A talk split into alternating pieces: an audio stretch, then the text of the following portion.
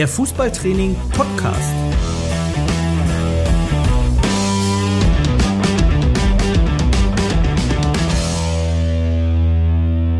Das Kabinengespräch mit Trainern aus allen Leistungs- und Altersklassen. Ja, Klappe die Zehnte für das Kabinengespräch, den Podcast von Fußballtraining.com und damit herzlich willkommen zur Jubiläumsausgabe.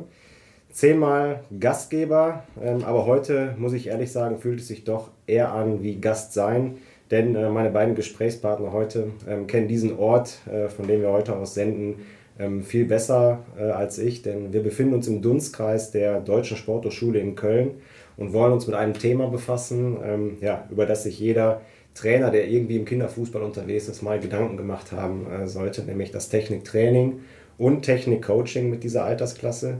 Und ähm, ja, um den Bogen dann mal wieder zu spannen auf die, auf die Zahl 10, wenn ich die jetzt mal auf den Fußball transportiere, dann glaube ich, Peter, so zu unserer Zeit und auch Klaus, als wir selber noch aktiv gegen den Ball gekickt haben, dann war das für uns immer die Rücknummer 10, das Ziel aller Träume, der Inbegriff des Technikers.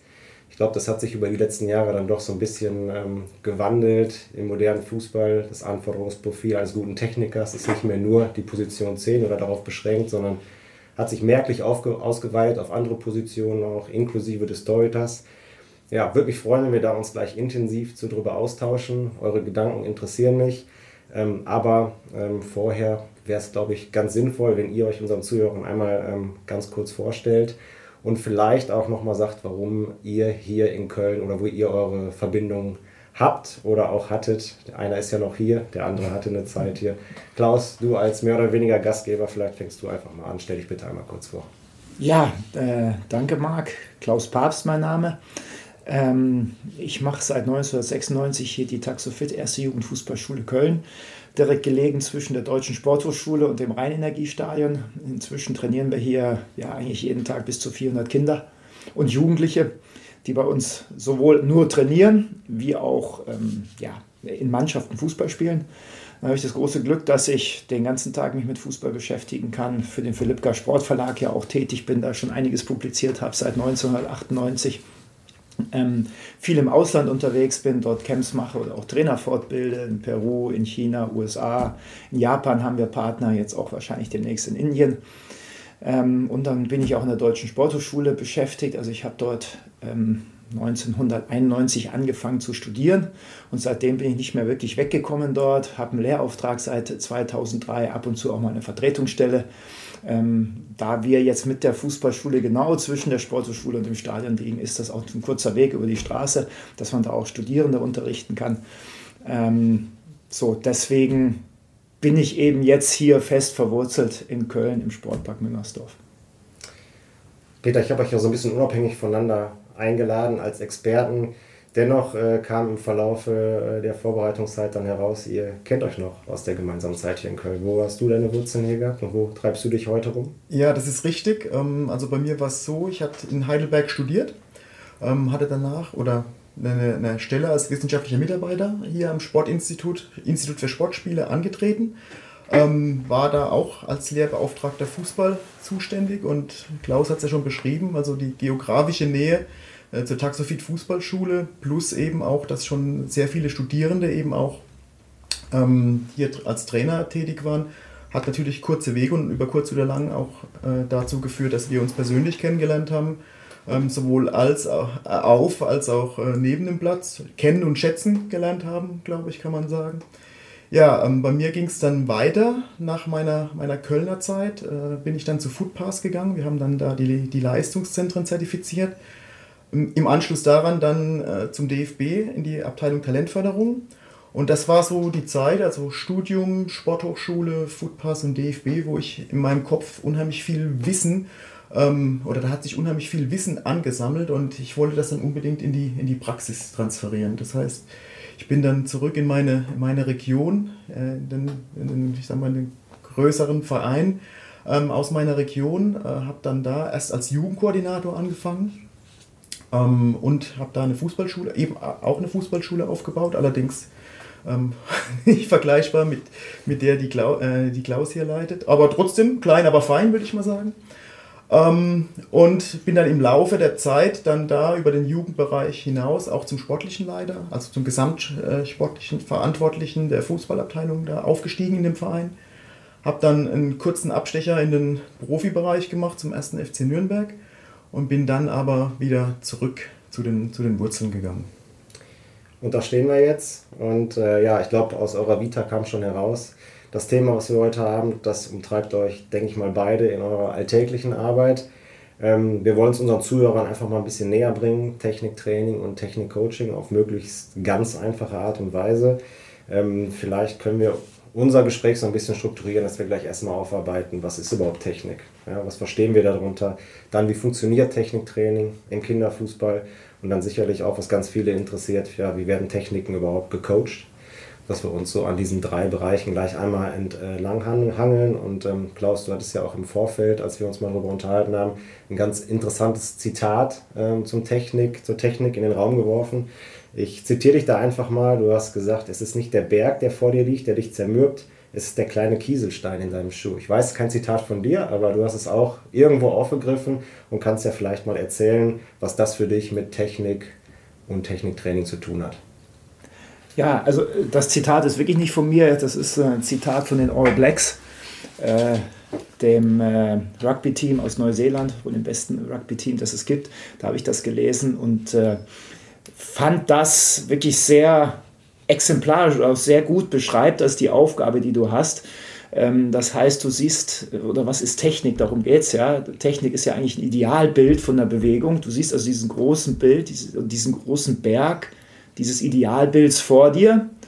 Ähm, aber um das zu erreichen, obwohl du wirst es ja wahrscheinlich nie erreichen, weil es auch immer eine persönliche Abweichung gibt bei einer Technik, aber trotzdem ist das das Ziel und um da hinzukommen, kann halt der kleine Stein, der in deinem Schuh ist und andauernd drückt, permanent drückt, dafür sorgen, dass du das nicht schaffst, diesen Berg zu erklimmen. Das heißt, die Details, die Kleinigkeiten sind entscheidend, um diesem Idealbild möglichst nahe zu kommen die musst du coachen. Da äh, ist so die Verbindung und ich glaube, das ist jetzt nicht nur beim Techniktraining so, sondern es ist generell auch so, wenn du Trainer bist, achte auf die Kleinigkeiten. Das große Ganze machen alle gleich und machen auch alle richtig. Der große Unterschied liegt eben am Ende des Tages dann in den Details bei allen Sachen, die du machst, ob du das auch siehst ähm, und das richtig machst. Das fängt an mit einer gewissen Ordnung auf dem Platz oder ich sage auch meinen Trainern öfter, guck mal, jetzt hast du hier ein Spielfeld aufgebaut, die Tore stehen aber nicht genau gegenüber, die stehen ja ein bisschen versetzt. Hast du es absichtlich gemacht? Nee, aber das macht doch nichts.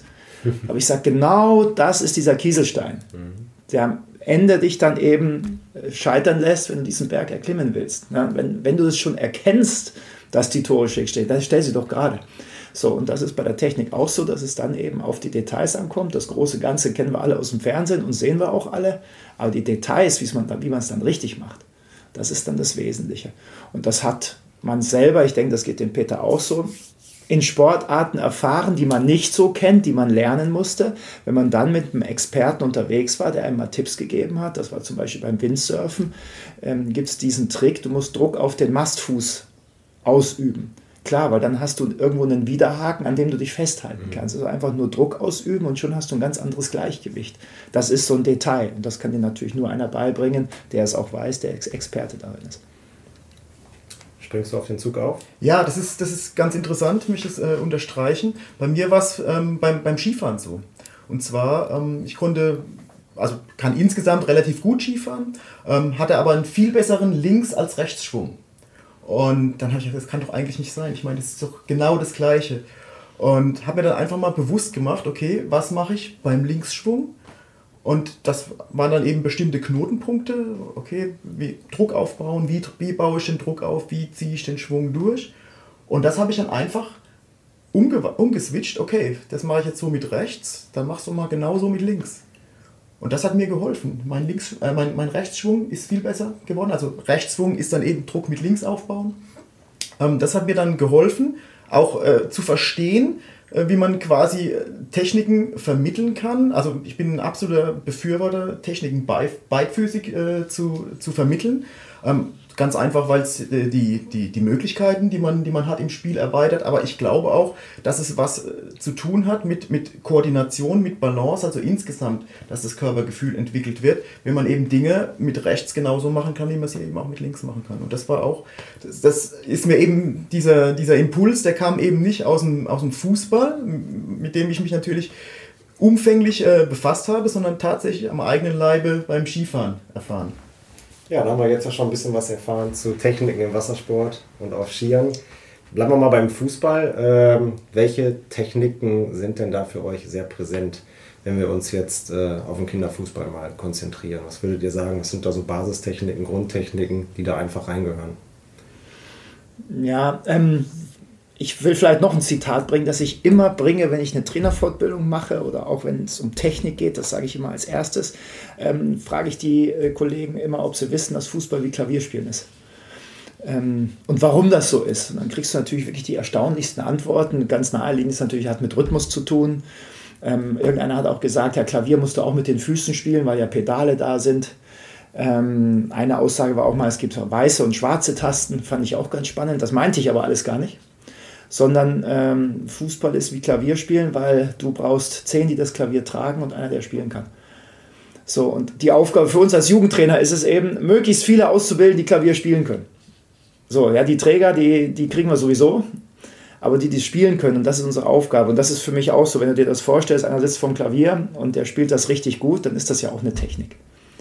So, und was gibt es für Techniken im Fußball? Ähm, also ich denke auch in den ganzen Publikationen, die ich schon gemacht habe, ist das ja irgendwo mit rübergekommen. Ähm, das machen wir auch hier in der Fußballschule immer. Wir haben so einen Vier-Wochen-Rhythmus. In der ersten Woche geht es immer um Dribbling finden. In der zweiten Woche geht es ums Passspiel. In der dritten Woche geht es um Ballkontrolle. Das ist dann Ball an- und Mitnahme. Und dann gehen wir in der vierten Woche, nennen wir das Abwehren oder Zweikampf. Natürlich ist das auch was Taktisches, aber es hat auch eine technische Elemente und dann fangen wir wieder vorne an. Was jetzt da fehlt, ist natürlich Torschuss.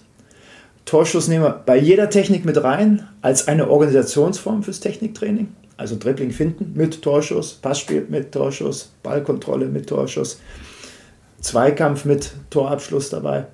Ähm, und den Kopfball, wobei, das gebe ich zu, den vernachlässigen wir schon noch. Wir haben sehr viele jüngere Spieler hier, also Kopfball machen wir nicht so viel, aber das wäre natürlich auch noch eine weitere Technik. Pendel habe ich bei dir auch noch nicht gesehen auf der, auf der Anlage. Ja, doch, wir haben sogar, witzigerweise im Käfig, also in unserem Fußballkäfig, das ist so eine 1600 Quadratmeter große Trainingsfläche mit zwei Kleinspielfeldern, da hängen Galgen am Zaun, die hat uns mal ein Vater dort wirklich montiert. Ähm, die hängen da jetzt und verrosten vor sich hin. Äh, wir haben die nicht wirklich viel benutzt. Ich sage nicht, dass Kopfballtraining unnötig ist. Ähm, ich selber war ein sehr schlechter Kopfballspieler. Bei mir haben sie gesagt, der ist groß, der kann köpfen. Das war die größte Lüge, die es gab. Ich wusste überhaupt nicht, wie ich zum Ball gehen soll. Ähm, das vielleicht auch noch zu der Nummer 10. Mhm. Also ich war eine Nummer 2.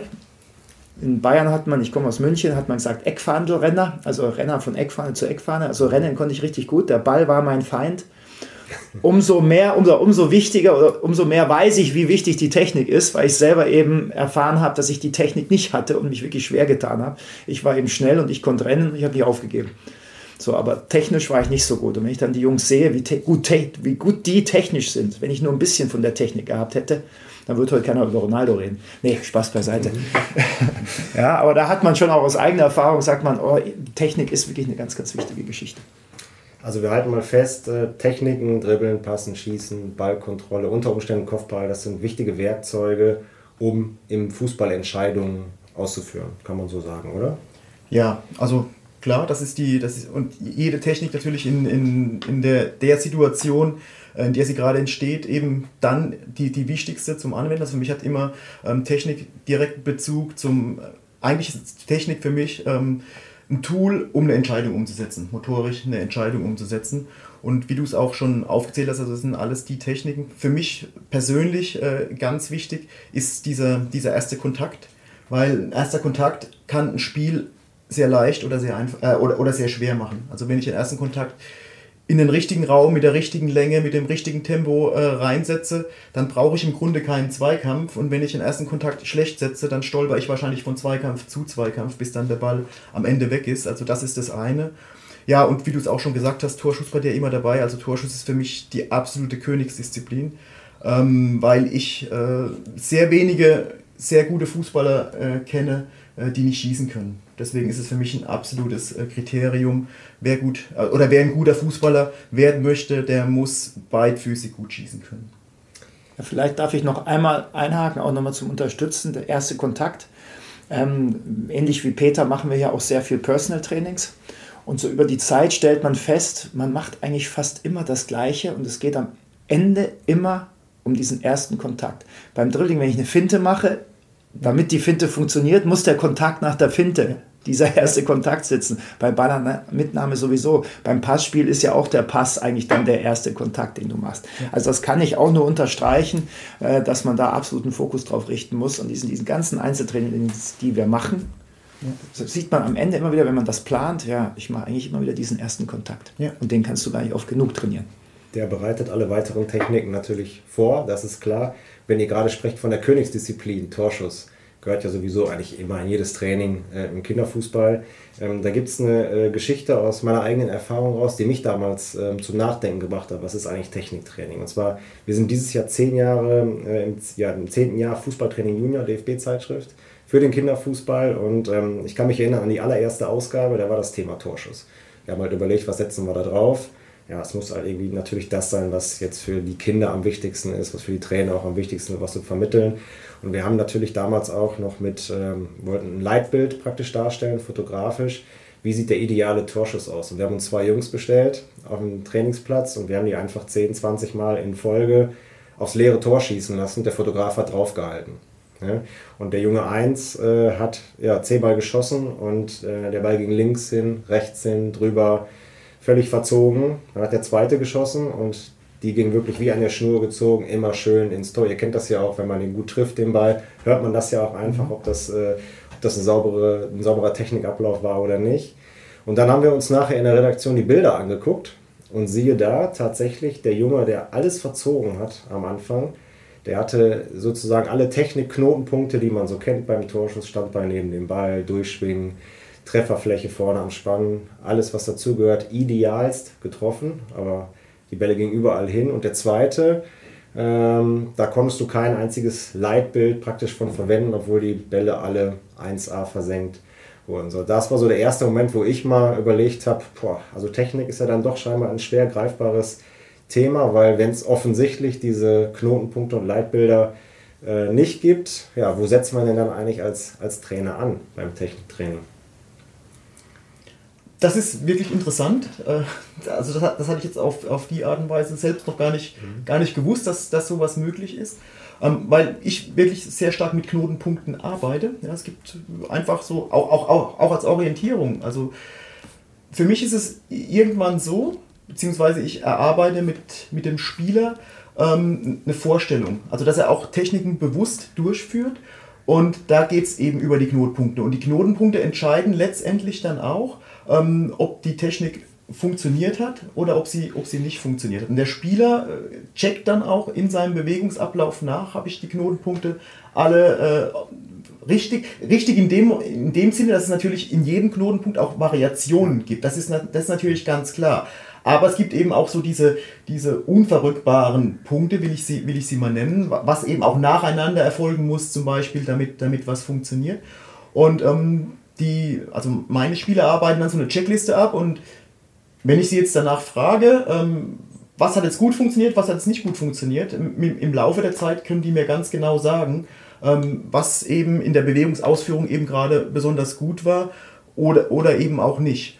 Und ähm, jetzt auf, auf dein Beispiel bezogen habe ich so ad hoc jetzt gar keine Erklärung, muss ich, muss ich ganz ehrlich sagen, weil ähm, wenn, er, wenn er wirklich die, also der Spieler, der, der alles verzogen hat, wenn er wirklich die, die Dinge ähm, richtig setzt, ja, also auch, auch, den, auch die Richtung von, von dem Standbein, sage ich mal, ähm, dann wäre es jetzt für mich äh, plausibel, dass er genau dahin schießt, wo er, wo er hinschießen möchte. Aber es ist interessant, also das werde ich auf jeden Fall mal mitnehmen und darüber nachdenken. Also, ja, es hat mich so ein bisschen zu der Richtung differenzielles Lernen auch gebracht. Das kann, kommt ja auch immer mehr auf, dass man sagt, okay, dieses Wort wir ersetzen jetzt mal das Wort Fehler, wenn man vom, vom, vom Leitbild mal weggeht, ne, durch Schwankungen, also einfach, ist auch ganz normal. Jeder Torschuss, werden nicht alle gleichgesetzt, je nachdem, woher kommt der Gegner, unter welchem Druck stehe ich, ne, wie kann ich mich überhaupt noch drehen zum Ball. Äh, ergibt sich natürlich auch eine Veränderung der Technik, aber das war so im Laufe der nächsten Jahre so mein Impuls, Klaus. ob das vielleicht äh, dann auch so in diese Richtung eher geht. Ja, vielleicht auch nochmal zurück zum Anfang. Also wenn man sagt, Technik ist ein Idealbild, eine Idealvorstellung einer Bewegung, aber dann gibt es diesen persönlichen Stil. Und wenn man mit diesem persönlichen, mit der persönlichen Ausprägung der Technik ja erfolgreich ist, es funktioniert also, ja, dann ist es ja in Ordnung. Ähm, wobei vielleicht jetzt in deinem Beispiel es ganz äh, interessant gewesen wäre, einen Torwart reinzustellen. Weil vielleicht ist dieser Spieler, der alles verzogen hat, der aber ein super, super Bild hatte bei der Technik, wenn da ein Torwart drin steht, vielleicht hätte er dann getroffen. Vielleicht ist das wirklich ein Fußballer, dem das gefehlt hat als Orientierungspunkt. Mhm. Wo ist der Torwart, wo kann ich hinschießen? Äh, dass er deswegen die, die Dinger verzogen hat. Also auch das könnte ein Aspekt sein. Ja. Ähm, dann ja, Thema differenzielles äh, Lernen. Äh, also ich glaube gerade auch oder die Sportwissenschaft ist ja noch eine sehr junge Wissenschaft und äh, dass auch Training so wissenschaftlich begleitet wird, ist ja eigentlich auch noch relativ jung verglichen mit anderen Wissenschaften. Und man hat ja auch sehr, sehr schnell neue Erkenntnisse. So als ich studiert habe, hieß Techniktraining, es wird eingeschliffen. Du musst etwas immer und immer und immer wieder wiederholen, immer wieder machen und dann wirst du da besser. Heutzutage, wo man ja auch erkennt, dass äh, in der Hirnforschung das Techniktraining auch sehr viel mit dem zentralen Nervensystem zu tun hat, Myelinisierung so als, als Fachbegriff, ja, also dass Nervenbahnen äh, mehr werden, besser werden, ähm, geht man ja dahin, dass man sagen muss, variieren. Mach viele Variationen. Es geht gar nicht mehr ums Einschleifen, sondern immer wieder äh, das zentrale Nervensystem reizen, Rückenmark, äh, äh Hirn, Reize setzen, also immer wieder variieren. Ähm, was ich auch feststelle, ist, dass wenn man das macht, die Konzentration eine ganz andere ist und auch die Herausforderung für die Spieler eine ganz andere ist und sie ganz anders bei der Sache sind und man deutlich größere Fortschritte macht, als wenn ich immer das Gleiche mit sagen wir mal 10.000 Wiederholungen versuche einzuschleifen. Und äh, natürlich auch jeder anders darauf reagiert, was ich mit ihm mache. Das heißt, es gibt wirklich Typen, die sind sehr strukturierte Typen, die finden das toll, wenn, wenn ich da sage, so, es ist hier ein, ein Hütchentor vor der Wand, da musst du jetzt tausendmal reinspielen, dann macht er das tausendmal und der andere macht es dreimal und macht dann vom vierten Mal eine Körpertäuschung, einfach weil er es braucht, weil er mehr der kreative Typ ist. Und dann sind wir ja auch in diesem differenziellen Lernen, wo ich denke, dass das schon auch äh, sehr, sehr wichtig ist und auch eine Erkenntnis ist, dass man das, dass man nicht jeden über einen Kamm scheren kann. Du hast ganz am Anfang auch davon gesprochen, dass du hier deine Techniken periodisierst, also über einen Jahresplan hinweg, dass du anfängst mit Dribbeln, Passen, Schießen. Kannst du das vielleicht nochmal ein bisschen aufdröseln? Also wie genau funktioniert das? Wie finden da Wiederholungen statt? Wie oft trainiert ihr das äh, in der Woche und in Bezug auf mit welchen Verbindungen, mit welchen anderen Torschuss, Spiele? Also wie, wie periodisierst du eine Technik innerhalb eines Trainingsmonats? Hm. Ähm, es ist so, dass wir das, wir haben jede Technik immer über eine Woche und die Spieler trainieren bei uns drei bis viermal die Woche. Also sie haben drei bis vier Einheiten, wo diese Technik dann schwerpunktmäßig vorkommt. Und alle Mannschaften, die wir hier haben, machen in der Woche, beschäftigen sich mit der gleichen Technik. Ähm, wir haben natürlich da Korrekturpunkte, auf die es vor allem ankommt. Jetzt nicht unbedingt so Punkte aus der Literatur, dass man im 90-Grad-Winkel und äh, 5 cm neben dem Ball und alles das, sondern so aus der Erfahrung raus, was sind wichtige Sachen. Um da ein Beispiel zu nennen, äh, beim Dribbling sagen wir immer, achte darauf, dass der Ball immer vorm Körper ist, weil du dann aktiv dribbelst, weil du den Ball dann sehen kannst, wenn er unterm Körper ist, dann zwischen den Beinen, dann ist er eingeklemmt, dann siehst du nicht mehr, kommst ins Stolpern. Also das ist zum Beispiel so ein äh, Korrekturaspekt, den wir, den wir beim Dribbling finden, schulen. Und dann trainieren wir das entweder in Form einer Ballschule, das zum Beispiel zum Aufwärmen, das was äh, eigentlich jeder kennt, um Hütchen rumdribbeln, um Stangen rumdribbeln. Ähm, wir trainieren das in Verbindung mit Torschuss. Das heißt, es gibt irgendwelche Dribbelaufgaben, auf die dann ein Torschuss folgt. Oder eben auch, und das ist das, was der Peter auch gerade gesagt hat, vom Thema Anwenden, dass wir das in Spielformen trainieren. Sogenannte Minispiele, ähm, vom 1 gegen 1 bis zum 4 gegen 4.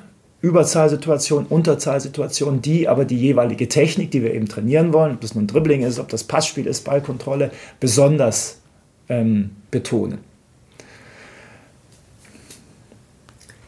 Jetzt gehe ich mal auf eine Mannschaft ein, die gerade beginnt im Fußballspielen. Ich habe viele neue dabei. Irgendwie muss ich ja mal starten mit so einem Thema. Betrifft ja ganz viele Kindertrainer, auch die an der Basis arbeiten, eine Bambini-Mannschaft haben, eine F-Jugendmannschaft haben oder eine E. Das sind ja alles Fußballanfänger.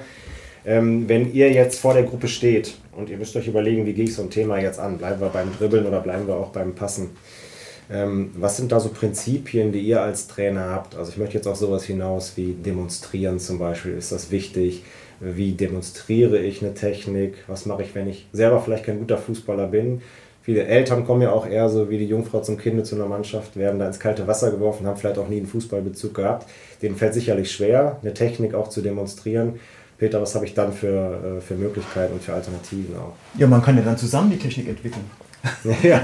Nein, es ist, es ist doch wirklich so, dass man, also der Trainer sollte dann natürlich schon eine Vorstellung davon haben. Und ähm, ich würde es ich dann so machen, dass ich einfach Aufgaben stelle. Ja? Wie kommt ihr jetzt am schnellsten von A nach B? Und wenn dann zwischen A und B noch irgendwelche Hindernisse sind, dann noch, noch besser. Und dann lässt man sie einfach mal machen.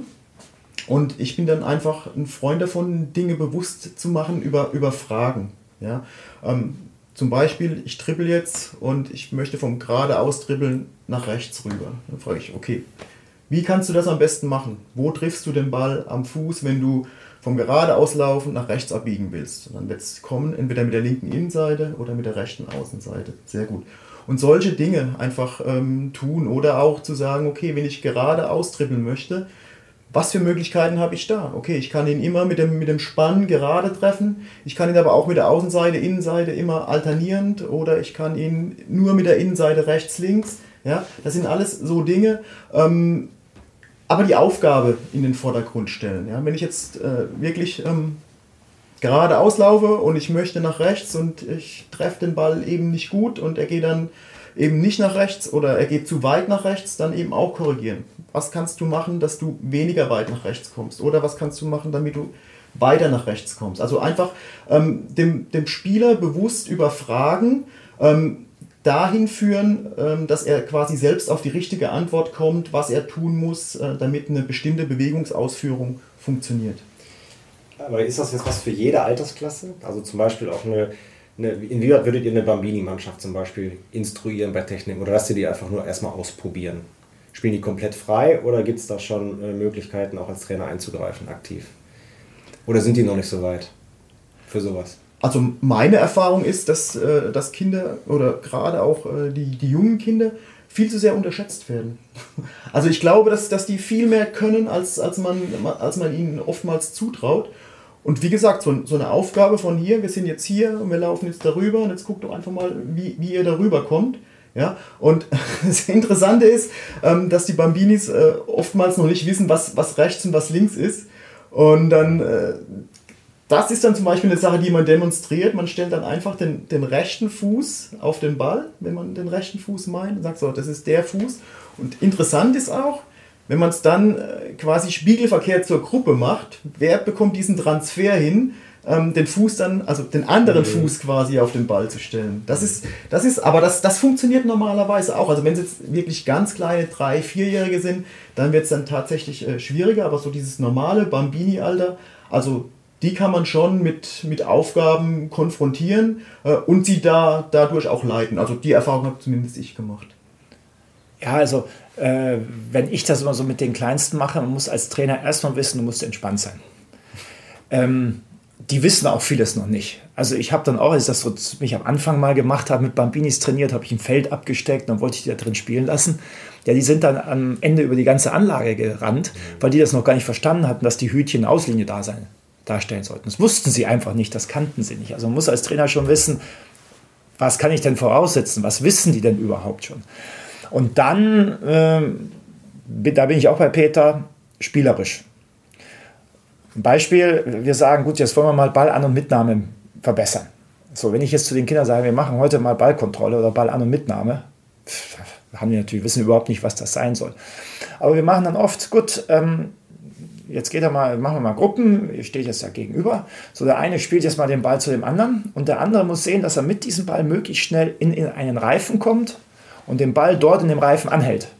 Also nicht stoppt, weil das ist schon wieder schwer, sondern muss mhm. den Ball in dem Reifen anhalten. Und zwar nicht mit den Händen, nur mit den Füßen. Man darf nur die Füße benutzen. Und wer das zuerst schafft, der kriegt einen Punkt für seine Mannschaft. So, schon hast du die Ball-An- und Mitnahme dabei und kannst natürlich dann, als Trainer, guck dir das mal an, was passiert denn jetzt da? Und vielleicht fällt dir dann auch selber auf, was sie vielleicht anders machen müssen, damit es dann richtig klappt. Aber da hast du natürlich schon ersten Kontakt dabei, den du schulst. Und dann kannst du natürlich da auch mehrere Durchgänge machen. Versuchst auch da vielleicht sogar schon zu variieren. Also was ich da auch schon mal gemacht habe, dass ich den Kindern dann gesagt habe, bevor der Ball bei euch ist, müsst ihr euch einmal drehen und den dann annehmen. Da haben die einen riesen Spaß bei. Mhm.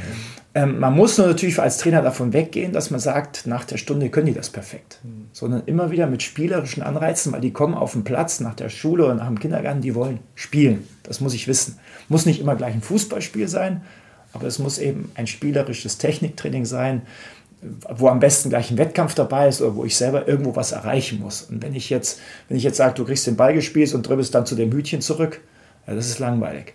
Aber wenn ich die Aufgabe habe, schneller in dem Reifen zu sein als der andere, dann ist es schon spannend. Also ich muss es irgendwo spannend machen, das Training.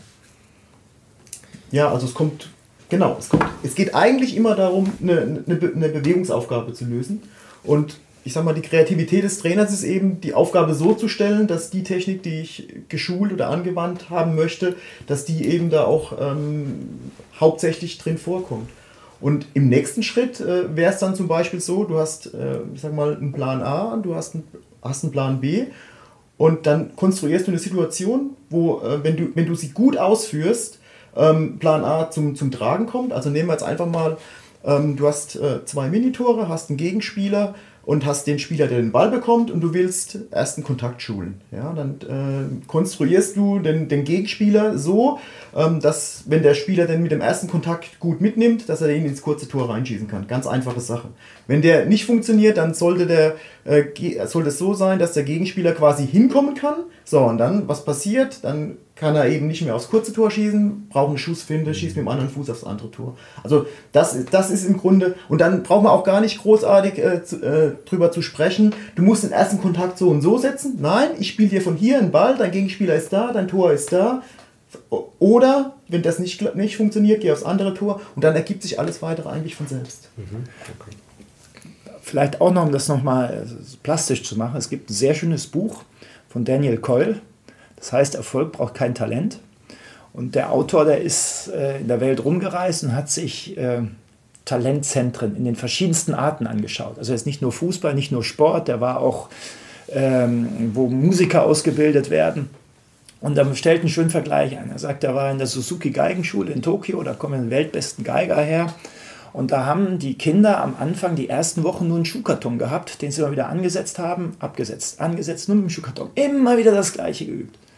So, und dann ist er nach Moskau, da gibt es eine Tennisschule, da kommen die besten Tennisspielerinnen der Welt her. Und denkt er, boah, ich werde jetzt da ein tolles Leistungszentrum vorfinden. Ja, das war ein, ein huckeliger Tennisplatz, in der Mitte war ein Drahtseil gespannt, das war das Netz. Und da kommen die weltbesten Tennisspielerinnen her. Und die haben am Anfang, haben die Kinder dort den Schläger in der Hand gehabt und haben nur die Bewegung der Vorhand gemacht. Nur die Bewegung der Rückhand, ohne Ball. Die haben gar nicht gespielt. Es ging nur das einzuschleifen, immer wieder das zu machen. Und dann ist er in Brasilien gewesen da kommen die besten Futsalspieler der Welt her. Und dort haben die Futsalspieler Futsal gespielt und der Trainer stand am Rand und hat sich das angeguckt. So was jetzt auf den ersten Blick wird jeder sagen, die machen was Verschiedenes. Okay, Geige, Tennis, das passt, aber der Futsal, der macht ganz was anderes, der Trainer. Aber er macht genau das Gleiche wie die anderen auch. Weil es bei den anderen Sachen, bei der Geige und auch bei dem Tennis, da geht es um Hard Skills. Ja, die Geige, egal wo du auf der Welt bist, du musst die Geige immer gleich ansetzen. Beim Fußball ist aber keine Situation wie die andere, weil es eben eine der, also die komplexeste Sportart ist, die es gibt. Mannschaftssportart, ja, wo gibt es 22 äh, Spieler auf einem riesen Spielfeld und das Spiel läuft die ganze Zeit durch und du darfst nur die Füße benutzen. So, und es ist, jede Situation ist eine andere. Also, wie kannst du das trainieren? Ja, indem du eben immer wieder die in eine neue Situation bringst und es geht eben in Spielen, in Spielformen ob jetzt vom 1 gegen 1, was du gerade beschrieben genau. hast, ja, genau. Plan A, Plan B, ja. oder 2 gegen 2, 4 gegen 4, 7 gegen 7, 11 gegen 11. Also das ist wirklich das beste Techniktraining ist, in eine Spielform rein. Weil du dann diese Entscheidung treffen musst, Marc, das hast du ja auch schon gesagt, geht um Entscheidungen treffen. Und ich kann dann eben mal helfen, helfend eingreifen, sagen, guck mal, jetzt hast du versucht dahin, du kannst aber auch vielleicht, ich sagte immer, versuch doch noch einmal zu lügen auf dem Platz, also mach noch eine Finte. Ja, mhm. Versteck deine Absicht, lüge auf dem Platz und dann gehst du nach da. Ja, aber ich finde diesen Ansatz, also das Fußball lernst du durch Fußballspielen mhm. und nicht dadurch, dass du um Hütchen bist. Absolut. Und ich glaube, es geht, es geht wirklich als, darum, als Trainer das Ganze auch zu moderieren. Ja, dass man dann einfach sagt, also man, man redet ja auch ganz oft über die Straßenfußballer. Ja, uns fehlt die Straßenfußballer-Mentalität. Ähm, ja, weil die Jungs einfach nicht mehr so viel Straßenfußball spielen. Also weiß nicht, wir sind ja, oder zu unserer Zeit, keine Ahnung, also wir waren wahrscheinlich 30 Stunden auf dem Bolzplatz in, in der Woche. Ähm, wir haben jetzt die Umfänge nicht mehr. Ähm, das Spiel ist trotzdem anspruchsvoller geworden, die Räume werden enger, der Druck wird größer. So, jetzt kommt dem Trainer quasi die Rolle zu, diesen reduzierten Umfang ähm, zu kompensieren, indem er einfach diese Spielsituationen bewusst macht.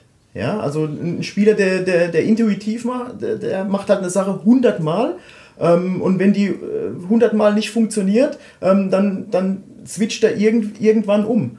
Ähm, und weil wir eben nicht mehr diese viele Zeit haben, ja, geht es im Grunde darum, wenn die Situation da ist und sie funktioniert nicht, geht im Übrigen auch, wenn sie funktioniert, ja, dass man einfach sagt, okay, da war jetzt eine super, äh, super Situation. Warum hat die funktioniert? Ja, dann stellt man die nach und dann macht man das bei den Spielern bewusst. Genau das Gleiche ist, warum hat es nicht funktioniert? Dann kann ein, zwei, drei Sachen identifiziert werden, äh, was dann wiederum dem Spieler dabei hilft, vielleicht in Zukunft eine andere Entscheidung zu treffen oder sie eben auch anders auszuführen. Und ähm, ich glaube, das, das, ist, das ist ein ganz wichtiger Punkt, der wirklich dem, dem Trainer äh, zukommt. Ähm, Dinge zu, zu moderieren. Ja? Also nicht aktiv zu vermitteln, du musst das und das und das und das machen, sondern einfach zu sagen, so, wir haben jetzt die Situation, löse die Situation und dem Spieler zu helfen, die Situation gut zu lösen. Ich finde es sehr gut, dass du sagst, moderieren ja. und nicht vorgeben, anweisen. Mhm. Was ja auch, jetzt nehmen wir mal die Eltern mit ins Boot, wenn die dann draußen sind bei den Jugendspielen. Man muss mal so ein Jugendspiel, bevor es losgeht, ist Totenstille am Platz, dann wird ja. angepfiffen und werden die Kinder angeschrien.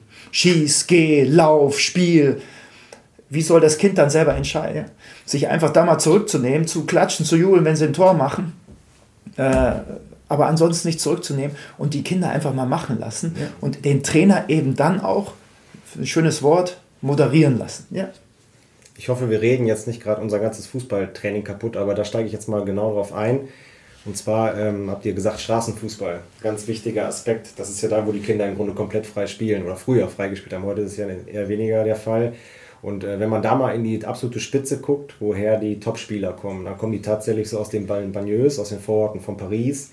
Die kommen aus den Favelas und den Vororten von Sao Paulo und Rio de Janeiro. Also da, wo vermeintlich am wenigsten organisierter Fußball auch gespielt wird. Ne? Und das, sage ich mal, sollte uns ja als Trainer schon mal zu denken geben, wie kann das eigentlich, wenn die Kinder, vielleicht auch aus sozial schwächeren Familien, sich einfach auf dem Bolzplatz treffen, im Hinterhof, da äh, tagsüber zwei, drei Stunden frei kicken, bringt das einfach mehr als ein von uns vermeintlich top angeleitetes Kinder- und äh, Jugendfußballtraining. Und jetzt ähm, darauf die Frage an euch beide. Jetzt ist es ja so, dass beim Kinderfußball die neuen Spielformen nach und nach ähm, jetzt die Oberhand gewinnen. Also wir reduzieren praktisch die Teamstärken. Äh, weiß nicht, E und F-Jugend gehen wir weg vom 7 gegen 7 eher zum 3 gegen 3, vielleicht auf 4 Minitore oder das kann man ja alles ein bisschen variieren. Ähm, ist das jetzt für uns als Trainer dann doch, sage ich mal, der, der große Wurf und bringt uns das in eine komfortable Situation, weil die Kinder wieder intuitiver Fußball spielen und vielleicht auch, weil sie einfach grundsätzlich viel häufiger in Aktion kommen als im großen Spiel? Jein. Ähm, also ich glaube, wenn man, wenn man äh, Training gut macht, dann ist es besser, wie wenn man äh, unangeleitet spielen lässt. Aber was passiert denn, wenn, wenn Kinder äh, freispielen und eben umfangreich freispielen? Also ich glaube, die werden auch nicht so gut werden, wenn die jeden Tag äh, 20 Minuten freispielen würden, sondern die spielen halt wirklich von morgens bis abends Fußball. Und sie müssen oder sie kommen zig, hundertmal in die Situation, dass sie eine Entscheidung treffen müssen und die motorisch umsetzen müssen. Und sie bekommen immer ein direktes Feedback, hat das funktioniert, hat das nicht funktioniert. Ja? Und daraus lernen sie.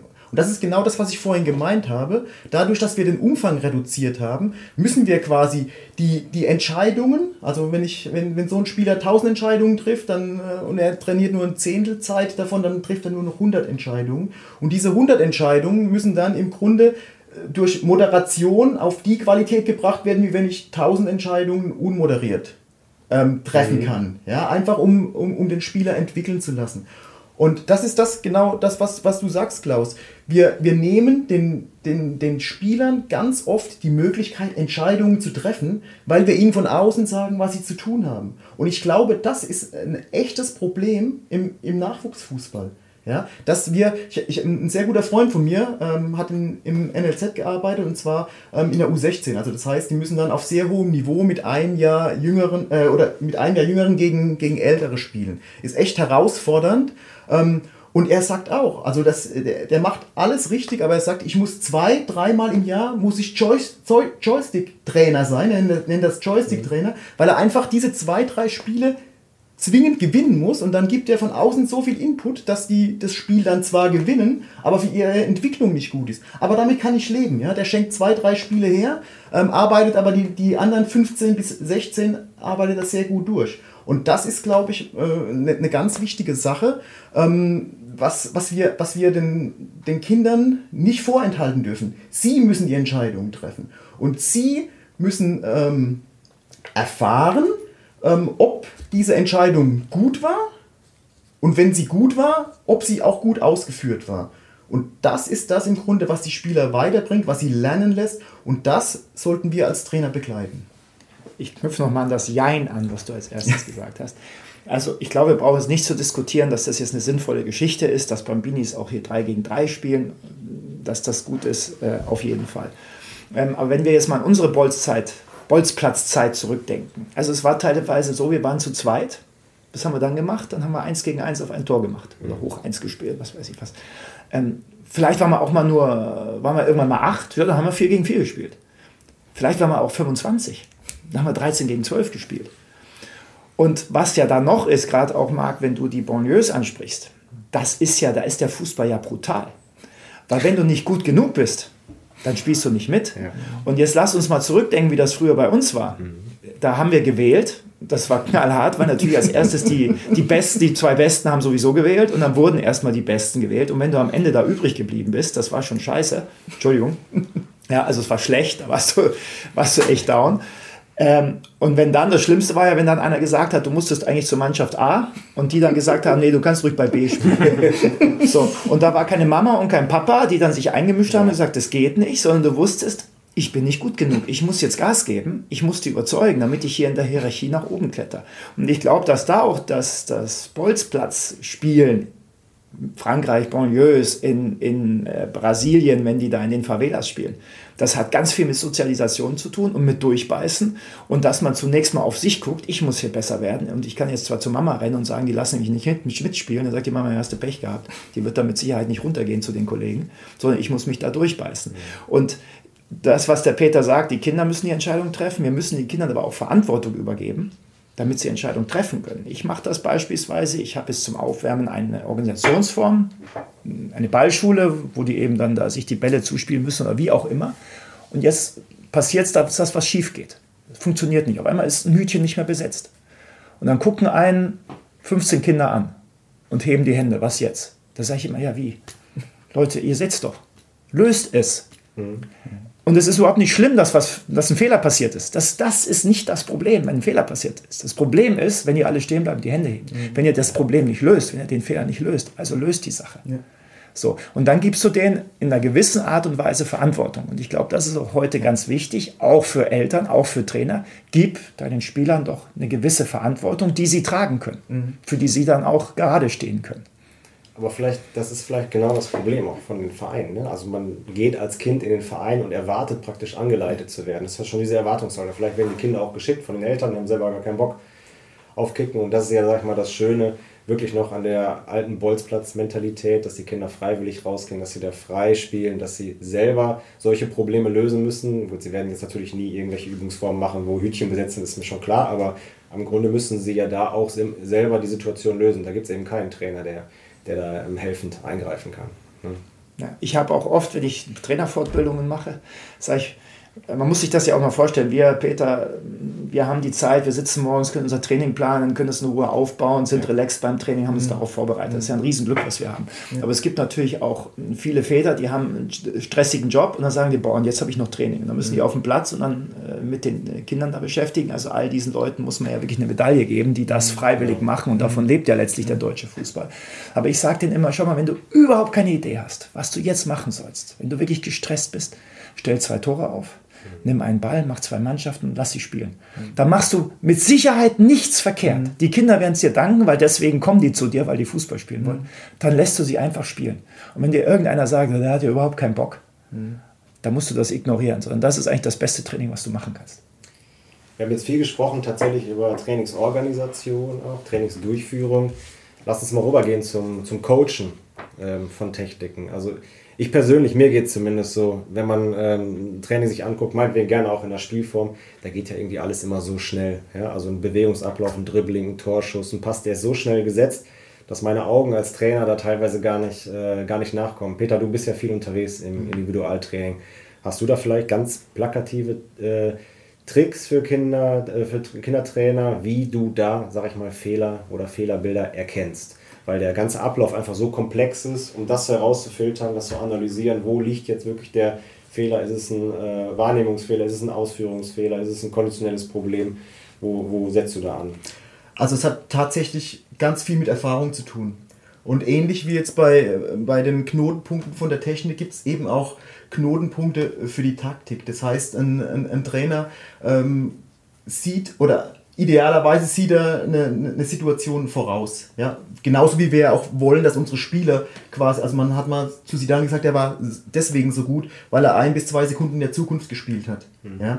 Ähm, und das ist, glaube ich, für, einen, für einen Trainer sehr wichtig. Also was entsteht da gerade für eine Situation und was kann, was ist dann die Lösung für die Situation und ähm, wie, wie, wie geht das Ganze oder wie kann das Ganze dann, dann weitergehen? Und wenn ich das im Kopf drin habe, dann weiß ich auch, okay, was kann, ich will nicht sagen schief gehen, aber was, was, was kann passieren, äh, beziehungsweise wo kann ich, wo kann ich coachen. Und ähm, ich, also ich glaube wirklich, dass es, dass es leider nur darüber geht, dass man ganz viel, ganz viel Erfahrung sammelt und eben einfach intensiv sich äh, Spielformen, Übungsformen anschaut, ähm, um, um dann eben in dem Moment reingehen zu können. Und in dem Moment bedeutet dann, ich kann ihm äh, sofort ähm, ein Feedback geben. Ja? Also ähm, Spieler, mit denen ich schon lange äh, oder mit denen ich schon lange arbeite, da, da reichen dann ganz einfache Codewörter, dann, dann wissen sie ganz genau, was ich, was ich damit meine.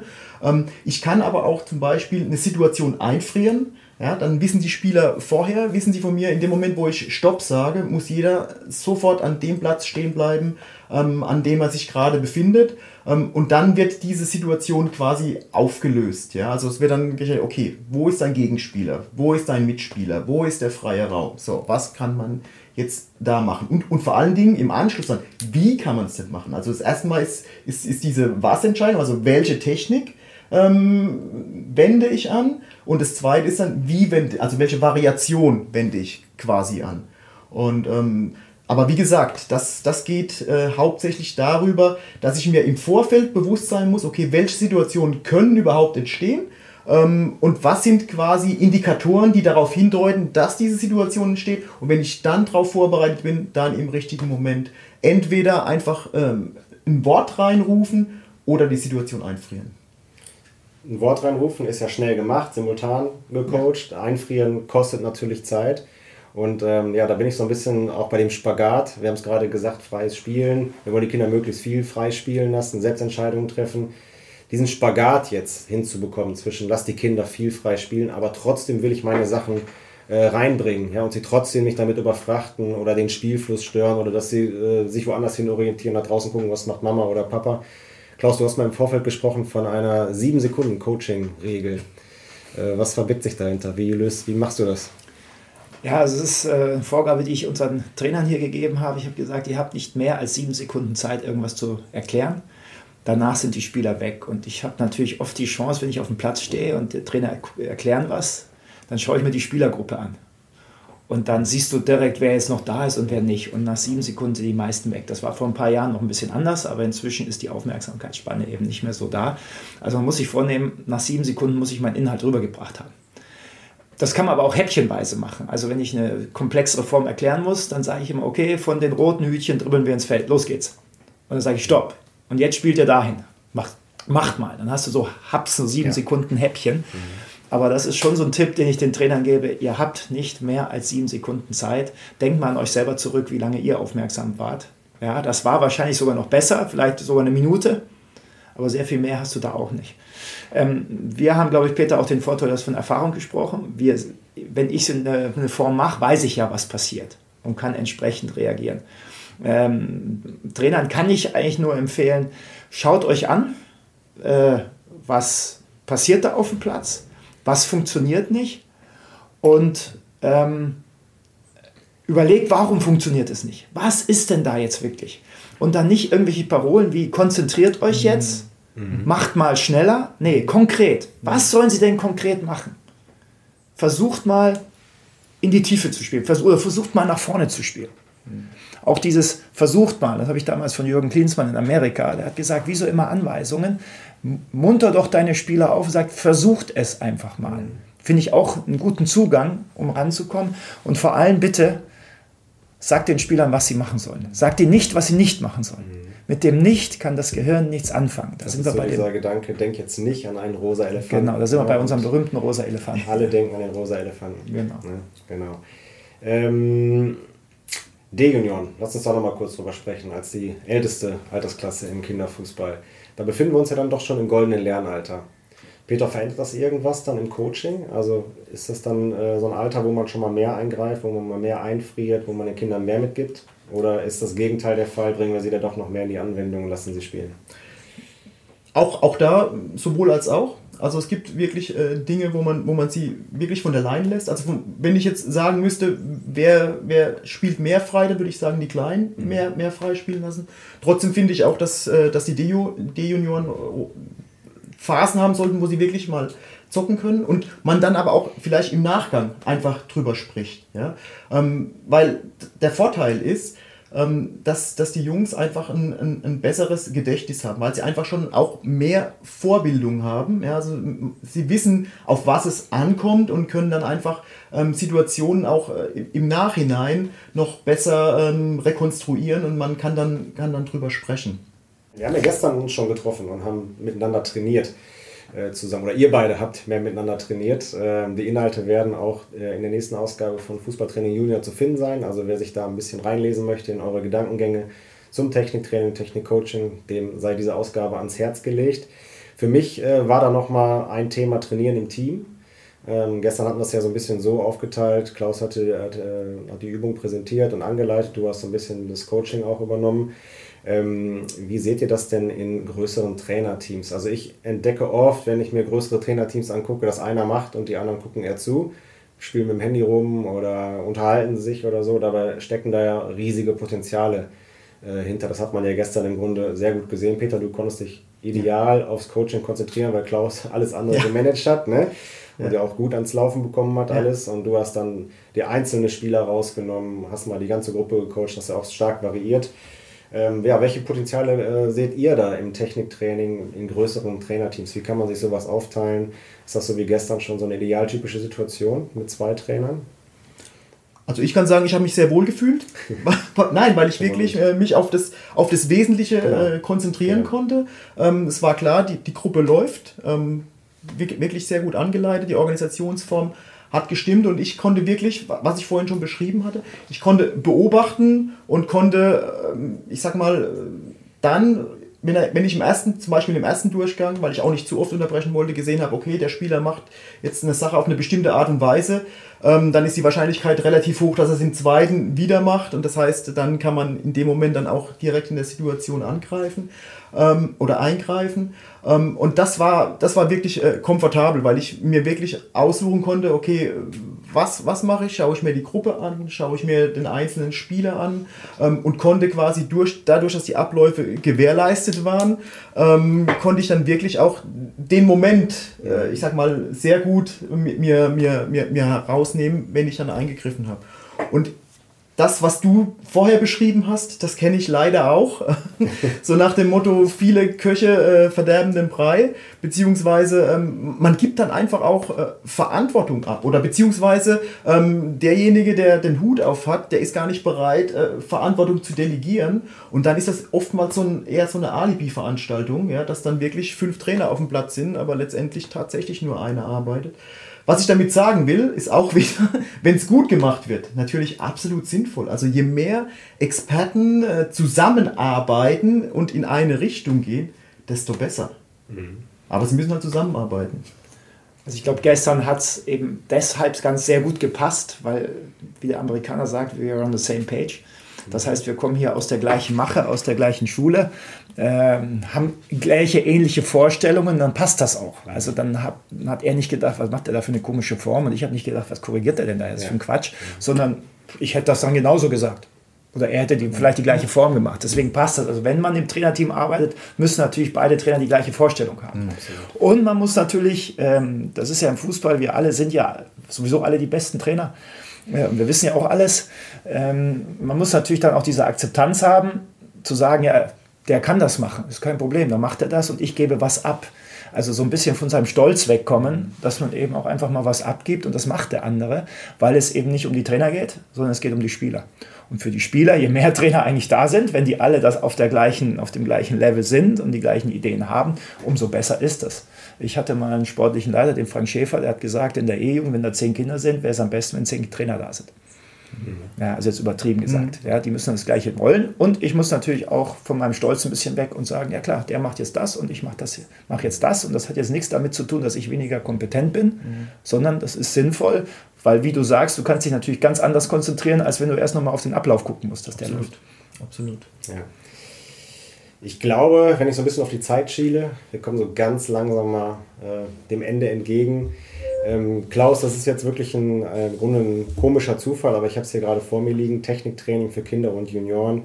Das neue Werk äh, vom Fußballtraining Fokus von dir.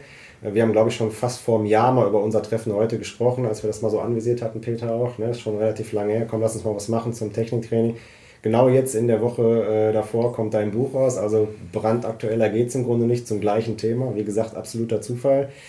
Ähm, wenn du jetzt mal als Experte unseren Zuhörern draußen, Kinderfußballtrainer, die gerade angefangen haben oder vielleicht auch schon ein bisschen dabei sind, so deine zwei, drei wichtigsten Tipps mit auf den Weg geben möchtest zum Techniktraining äh, und auch zum Coaching von, Te von Techniken. Was, was würdest du dem sagen?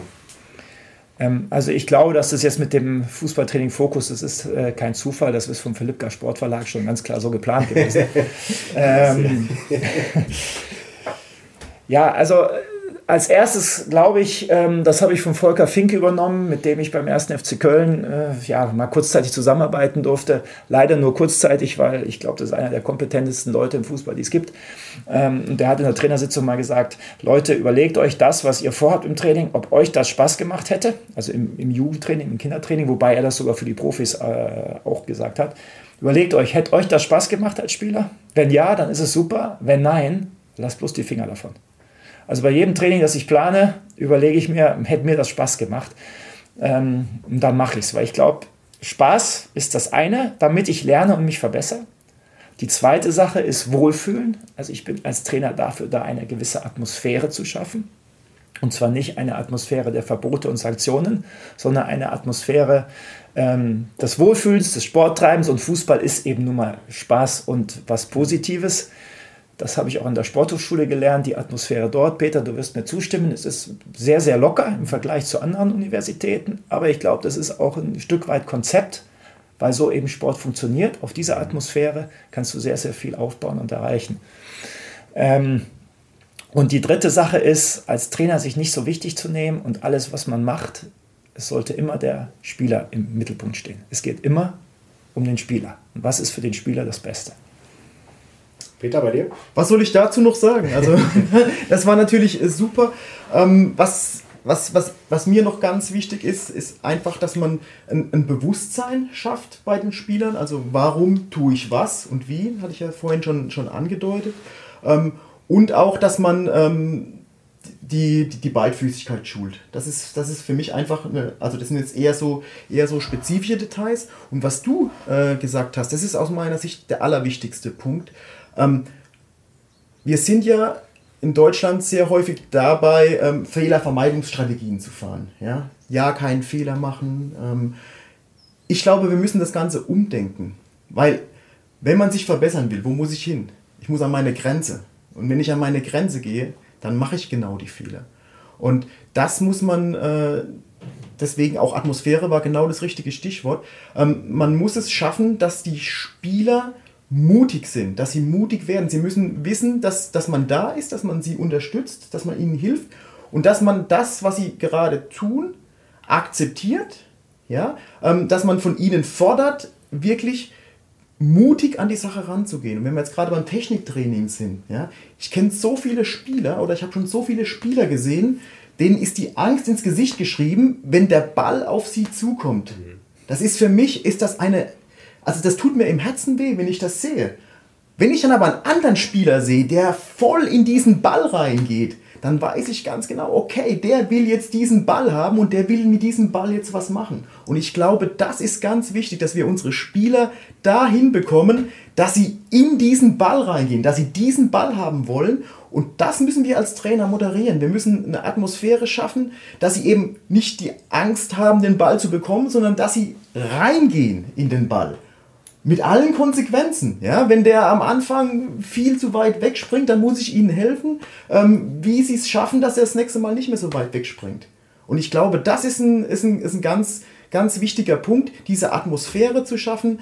Ähm, Fehler, na, natürlich äh, sollte ein Spieler nach einem halben Jahr nicht, nicht immer noch die gleichen Fehler machen wie ein halbes Jahr zuvor. Dann habe ich als Trainer auch nicht, ähm, nicht gut eingewirkt auf den Spieler. Aber zunächst mal einen Fehler zulassen, weil ein Fehler äh, oder, oder eine nicht so gut ausgeführte Technik oder Bewegung, die birgt doch immer die Möglichkeit, Dinge besser zu machen, Dinge weiterzumachen, Dinge zu entwickeln.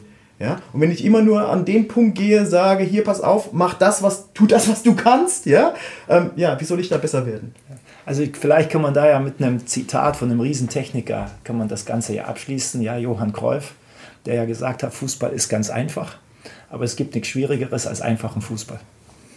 Schöne Abschlussworte, schönes Abschlussplädoyer. Auch du mit deiner äh, Situation rein in den Ball. Ich kann nur sagen, raus aus der Sendung jetzt. Ähm, ich kann mich bei euch bedanken äh, für, ich finde, ja, knapp eine Stunde sehr, sehr interessante und lebhafte Diskussion zum Kinderfußball. Bedanke mich, dass ihr euch die Zeit genommen habt. Und ja, freue mich, wenn wir uns bald wiedersehen. Und wie gesagt, für alle Zuhörer, ähm, wenn euch interessiert, was Peter und Klaus so auf dem Platz veranstalten zu der Nummer, dann schaut mal in die nächste Ausgabe von Fußballtraining Junior rein. Und ich wünsche euch alles Gute. Bis bald. Macht's gut. Tschüss. Danke. Ciao. Ciao.